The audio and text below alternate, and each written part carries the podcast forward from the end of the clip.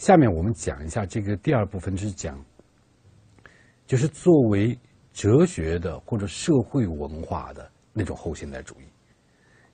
它跟美学方面有一点不同。这样一种来理解，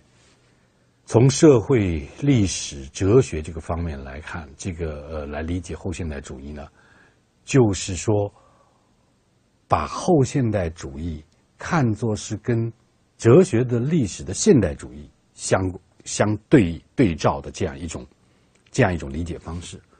那么这时候我们一般来说呢，在在英语里边，后现代主义这个词呢，更主要的是指文文学艺术，而而这个在哲学方面，在社会历史学方面，我们一般用这个后现代性，就 postmodernity，呃，这样一个呃这样一个词。但大家知道，呃，这也不是特别呃呃严格的区分的。有什么区别呢？美学的和和哲学文化的，或者说是这个社会有什么区别呢？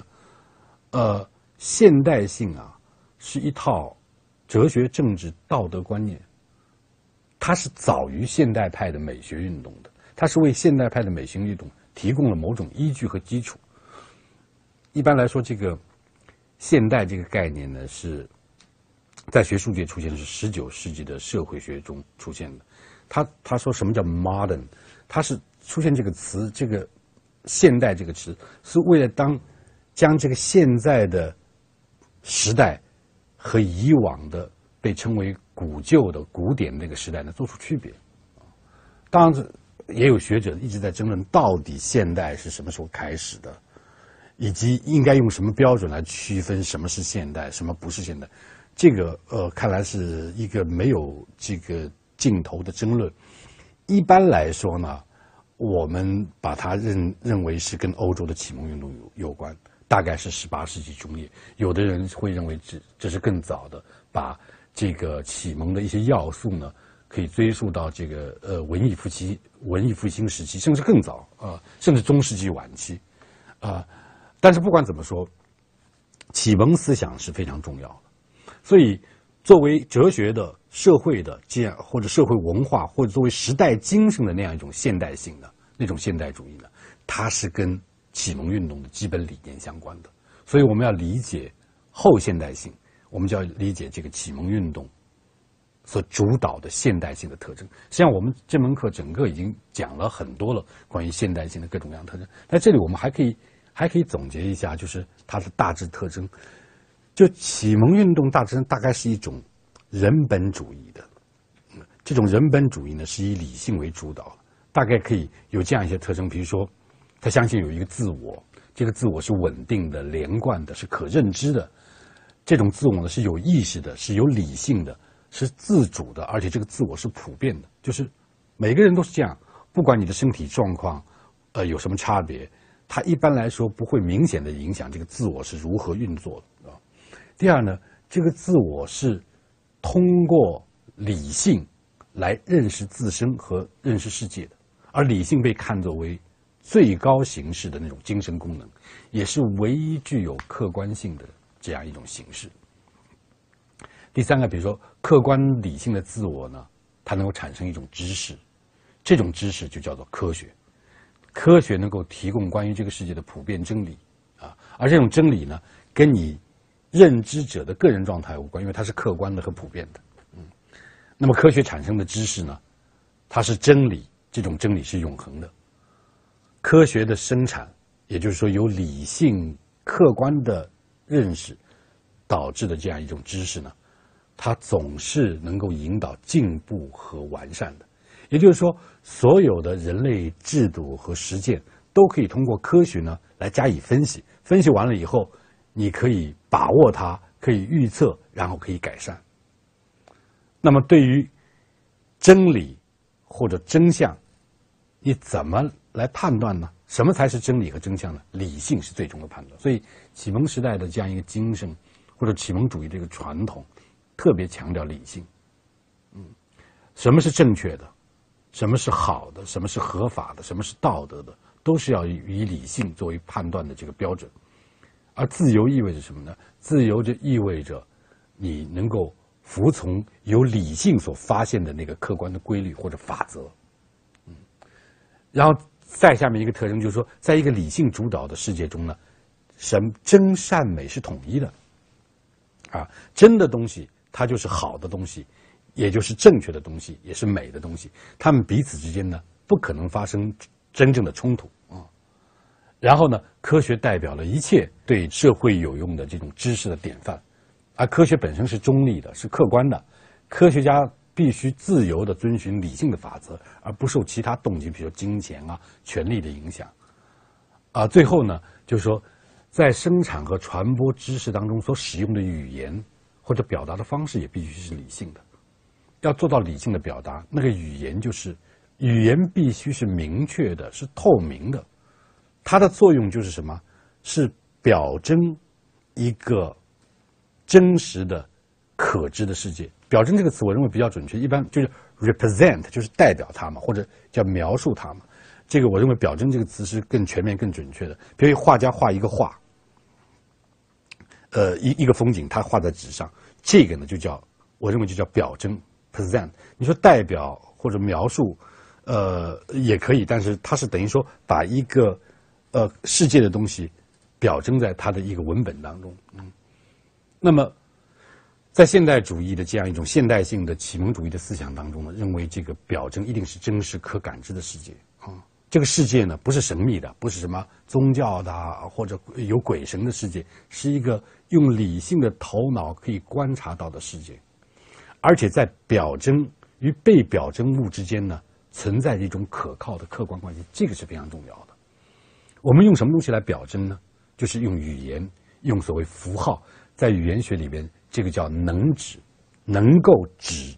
指涉的这样一个东西啊。被表征的事件呢，就叫做所指，就是我们所指的东西。也就是说，在能指和所指之间呢，会有一个可靠的关系，就在符号和现实事件有有之间有一个可靠的关系。这些就是虽然这样讲啊，有一点有一点点这个简单化的这样一个嫌疑，但是我们为了明确让大家能够掌握这个脉络，我们指出。现代性的这样一个呃思想特征吧，啊，所以这些就是现代主义的或者人本主义的一些基本假设前提，而且它能够解释所有的这些认为他们自己能够解释所有的社会制度实践，包括民主啊、法治啊、科学啊、伦理啊和美学啊。但是呢，这个后现代的理论家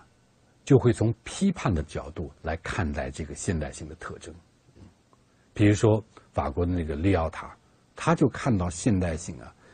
你本来并不是有一个什么理性啊、科学的东西，其实是你是为为了什么？维持一套秩序，是为了维维持稳定，造出来了这样一些东西，啊，就在他看来，利奥塔有一个著名的书叫《后现代状况》的 （Postmodern Condition），他说从现代性从根本上来说，就是事关秩序。关于理性和理性化，就是在混乱中能够造出秩序，创造更多的理性，就有利于创造更更高的秩序。在现代现代的这个主义的视野里，就是说，社会的秩序越高，它的功能也就完越完善，就是说，更能够理性的来发挥作用。因为现代性就是最追求越来越高的水平，越来越高的一个秩序水平。所以，现代社会也就持久的要警惕任何无序或混乱的事物。你想想，我们现在现代人慢慢的越来越不能够容忍这种脏乱差。比如说，为什么我们觉觉得那个呃呃城市上的那个街街道的小摊是那么不能容忍啊？你们说它可能不卫生。如果就算给了他们那个卫生标准，他们都达标了，我们都不能。就是街道应该是整齐的。你摆了各种小摊就是很难受，因为让人觉得没有秩序，而这种秩序到了某种在在精神上洁癖的这样一种这样一种地步，所以这个城管啊，为什么要管这些这些小摊小贩啊？呃，虽然这里边的那些暴力执法是不好，但是我们认为城市不应该有这么多脏乱差的混乱的东西。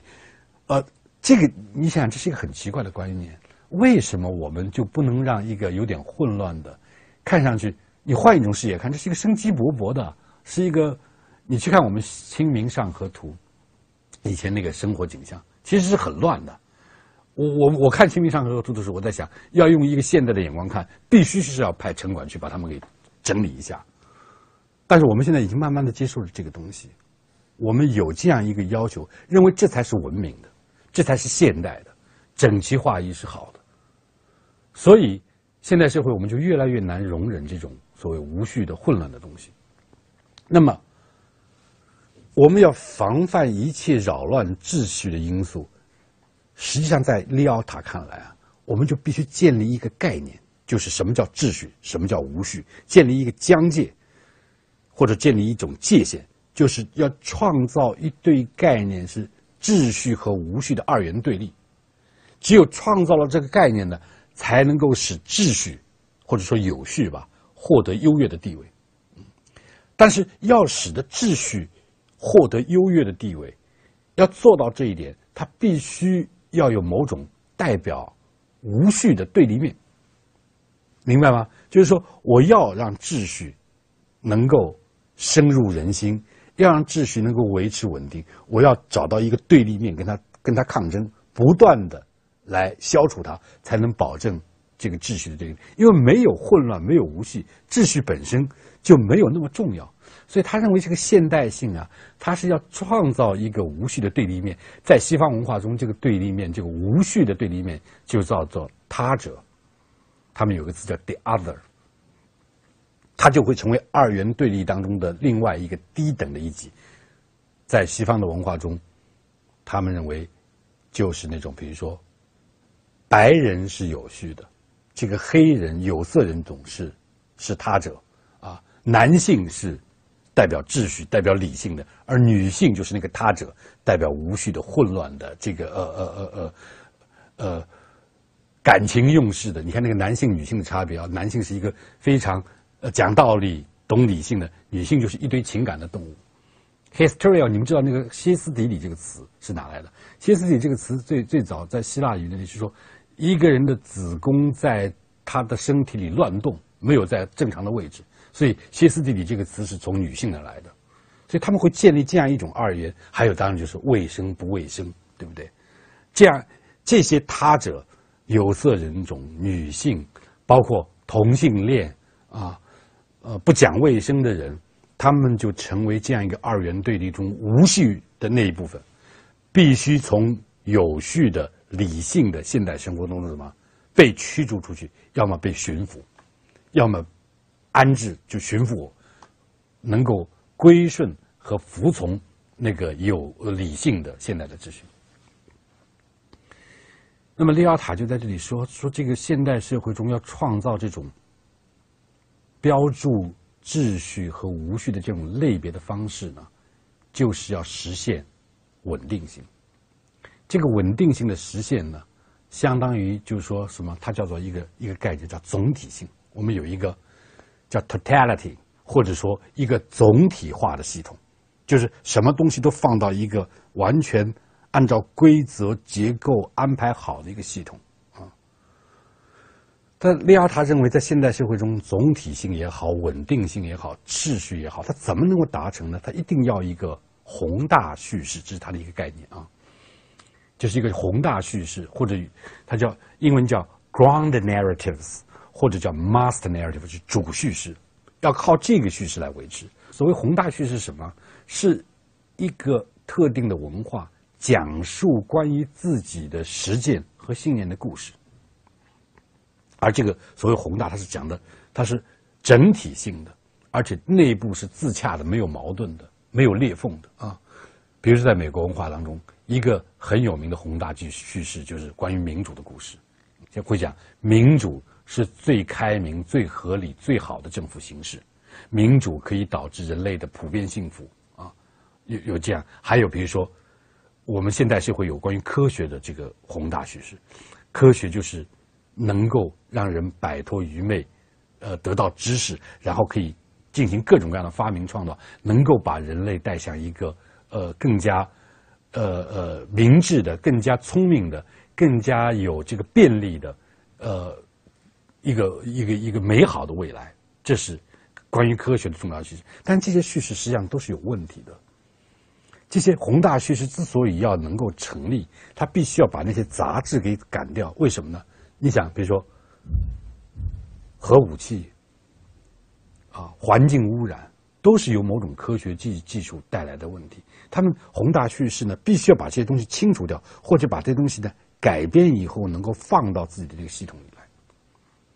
所以，利亚塔看来，每一个信念体系或者意识形态都有自己的宏大叙事。比如说，对马克思而言，马克思主义者而言，宏大叙事就是什么？资本主义必将崩溃，社会主义将应运而生，这是也是一个完整的叙事。那么，就在现代社会的所有方面，包括科学，利奥塔认为都是依赖于这套宏大叙事的。而后现代主义呢，它就是对宏大叙事的批判，它就是意识到，而且要揭露这样的宏大叙事起的作用是什么呢？是掩盖。矛盾，掩盖不稳定性。在后现代主义看来，后现代主义者看来，这个任何一个社会，任何一个社会团体，任何一种实践，内在固有的都有矛盾，都有裂痕，都没有办法通过一个完整的故事来讲述，一个完整的就内在非常融贯的无矛盾的自洽的故事来讲述，包括家庭，嗯。你们现在在这个西方，可以看到很多现在电影关于爱情的故事，就是表面上一个家庭在被人被人看来是完美的、非常好的，但它其实的这个内部，就是你仔细看来有非常非常多的那个虚假矛盾，呃，还有这个呃以前那个呃 David Lynch 拍那个电影叫 Twin Peak，Twin 呃双双证吧，Twin Peak 一个电视剧在美国非非常火爆。它里边是讲这个，在一个呃美国一个小镇，美国的小镇被都会被人想象成一个田园牧歌式的，又安宁，人又亲切。一个小镇表面上看起来，那都是人之间非常非常，英文讲叫非常 nice，非常客气、热情、彬彬有礼，邻居之间都非常友好，然后大家安居乐业在这个小镇。结果发生了谋杀案。那个谋经过通过这个谋杀案的调查，发现这里边的道德的败坏，人们的相互之间的欺诈伪善，充斥在这个小镇的那个、那个、那个生活当中。就是这个小镇的平和的生活的背面有大的阴暗面。那么，像 David Lynch 这样的作品也有后现代的东西，就是说，它是来解构、来揭穿这个表面的那种光滑的叙事，那种非常。美好的、柔和的这种叙事，因为在后现代主义看来，任何组织、任何实践，它内部都是充满张力、充满裂痕、充满斗争的。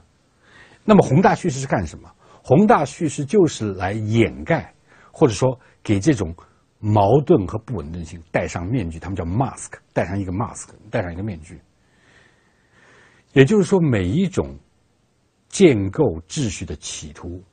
它总是要建构等量的无秩序，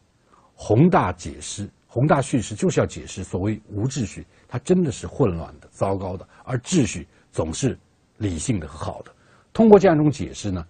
宏大叙事就为这种秩序和无秩序的类别啊，这是一种人为的建构啊，戴上了面具，也就是说掩盖了这种人为制造的性质。那么后现代主义，它如果拒绝宏大叙事，它偏爱的什么是偏爱的各种小叙事，叫 mini narratives，就各种小叙事、微小叙事，或者叫微小叙事。他们所讲的故事呢，都是讲这种很地方性的、微观的事件、地方性的故事啊，而不是讲一个整体的、宏大的、具有普遍真理的或者全局性的观念。所以后现代的小叙事呢，就变得特别流行。它总是情景化的，甚至是即兴的，是偶然的、暂时的。啊，这里发生的事情都是个别的，就每一个发生的事情都是地方性的，呃，特定的。我发我周围发生的事情，在在其他地方可能没有关系，或者不见不见得有效。也就是说，在这一点上和现代性是有个巨大的区别，就是后现代性从那个启蒙主义的那样一种抱负或者野心那里退下来，启蒙理性主义它要发明。全人类的普世的价值观念和法则，而后现代主义认为那是不可能的，那个东西是一个幻觉，你急于去去建立那样一种普世的全球性的真理和法则，那是一种不仅是幻觉，而且这样制造是产生的一种新的这个权力的压迫。所以后现代主义者他们就是满足于各种微小的叙事，他不去主张普遍性，不去主张真理或者这种永恒的理性。那么另外一个问题就涉及到语言，启蒙运动的那样一个启蒙理性主义认为这个语言应该是透明的，表征物和被表征物或者能指和所指之间它们是对应的，而后后现代主义认为这个这个世界就充满的都是都是符号，都是表征，都是所谓能指符号，任何稳定的永久的这个呃呃呃能指和所指之间那样这种结构关系就消失了。嗯，因为能指符号指向的那些现实，好像不存在啊，已已经消失了。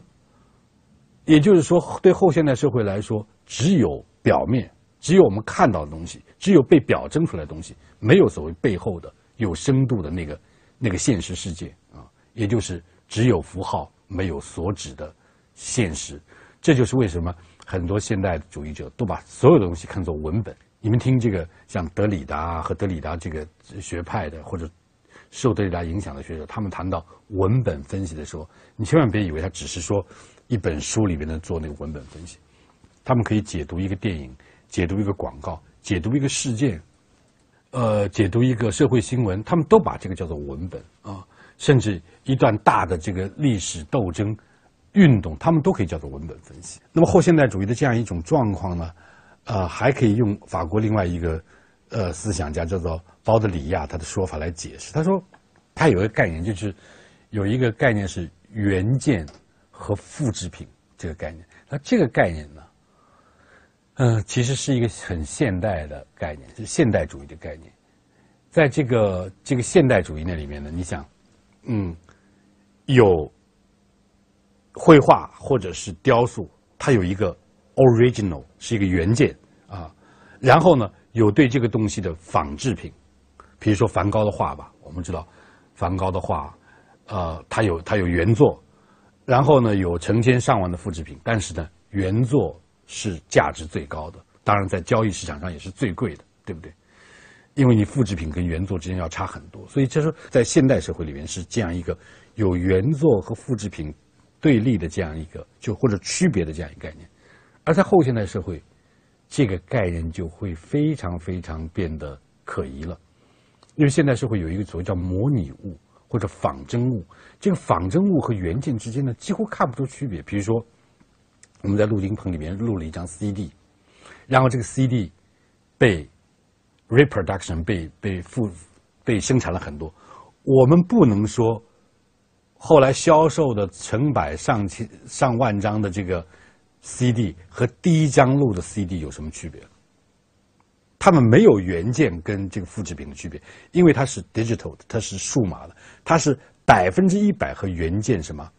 一样的，所以它这个模拟物或者仿真物就到到达了什么地步呢？到达了原件和复制品不可区分。也就是说，有一张原始录好的 CD 和复制的 CD，这两张 CD 拿在你面前，你通过技术检验，你是不能区分它谁是原件谁是复制品。那么也就是说，现在也就没有人会把原件这样的原件挂在墙上，像梵高那种画上，或者放在那个保险箱里。而你在交易市场上，这两个东西的成交价格也是也是一样的。所以这就是，它，你明白了？就是这里边有一个重要的关键区别，就是现代主义那里它有一个价值的等级结构。什么是 original？什么是这个 copy 或者是 reproduced？它是。它是有一个高低这个之分的，这个东西很重要。就现代现代主义现代性的这个文化里边、思想里边，它有一个等级结构是很高低价值的高低。那么在后现代社会，什么出现了这种模拟物和仿真物，就是可以以假乱真的，就是真假不能够再再来言说的这样一个世界。世界东西都是平的，我们都拉平了，也就是说没有什么高雅和这个和。高原生的更高的价值和更低的价值，这样一种区分。那么它带来另外一个东西，还有一个东西就叫呃，鲍德利亚特别强调叫模呃虚拟现实 （visual virtual reality 这个东西啊，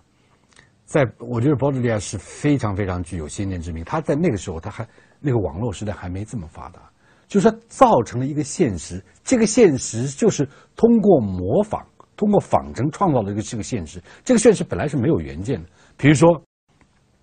这个电电子里的游戏。哦，我我不太打这个呃呃电电脑的游戏、网络的游戏，好多人就就是就是会有各种各样非常精彩那个电脑游戏，那个当当中你会沉迷在里边，那个现实啊，它是现实吧？你说它是虚拟的，但是你在里边的那种感受，你你你为那个游戏走的那个惊心动魄的那种那种，你你用你的才智，你做出的反应，它都是真的，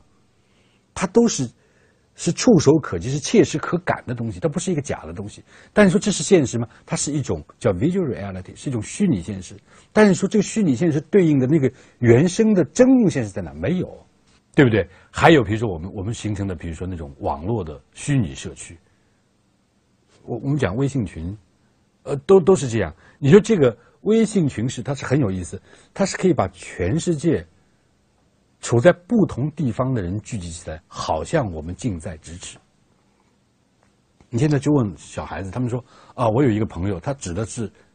他说这个朋友是在在南非的，他们从来没见过的，他们是朋友，他们在网网上聚集起来，虚拟的这样一个社区，虚拟的共同体。啊，以前我记得那个在中国那个我们在在什么开心网上还有什么偷菜的什么，这这都是大家共同造成的这样一些。”虚拟的现实，有的人为偷菜，还有我不知道偷菜是什么，反正我听说人家玩过，上班的时候还偷偷的要去，就是会上瘾的。就所有这些东西，电脑制造出来，但它的原件在哪呢？是没有的。就是虚拟本身就是现实，现实本身就是虚拟，它越来越不能够分分开了啊。所以这个是后现代主义的另外一个方面，就是我们看思想文化方面的这样一个变化。它强调宏大叙事的终结，强调小叙事的出现，强调真实和复和这个复制品之间的这样一种，所谓真相和和这个感受之间的这样一种嗯二元二元差别的慢慢的消失了。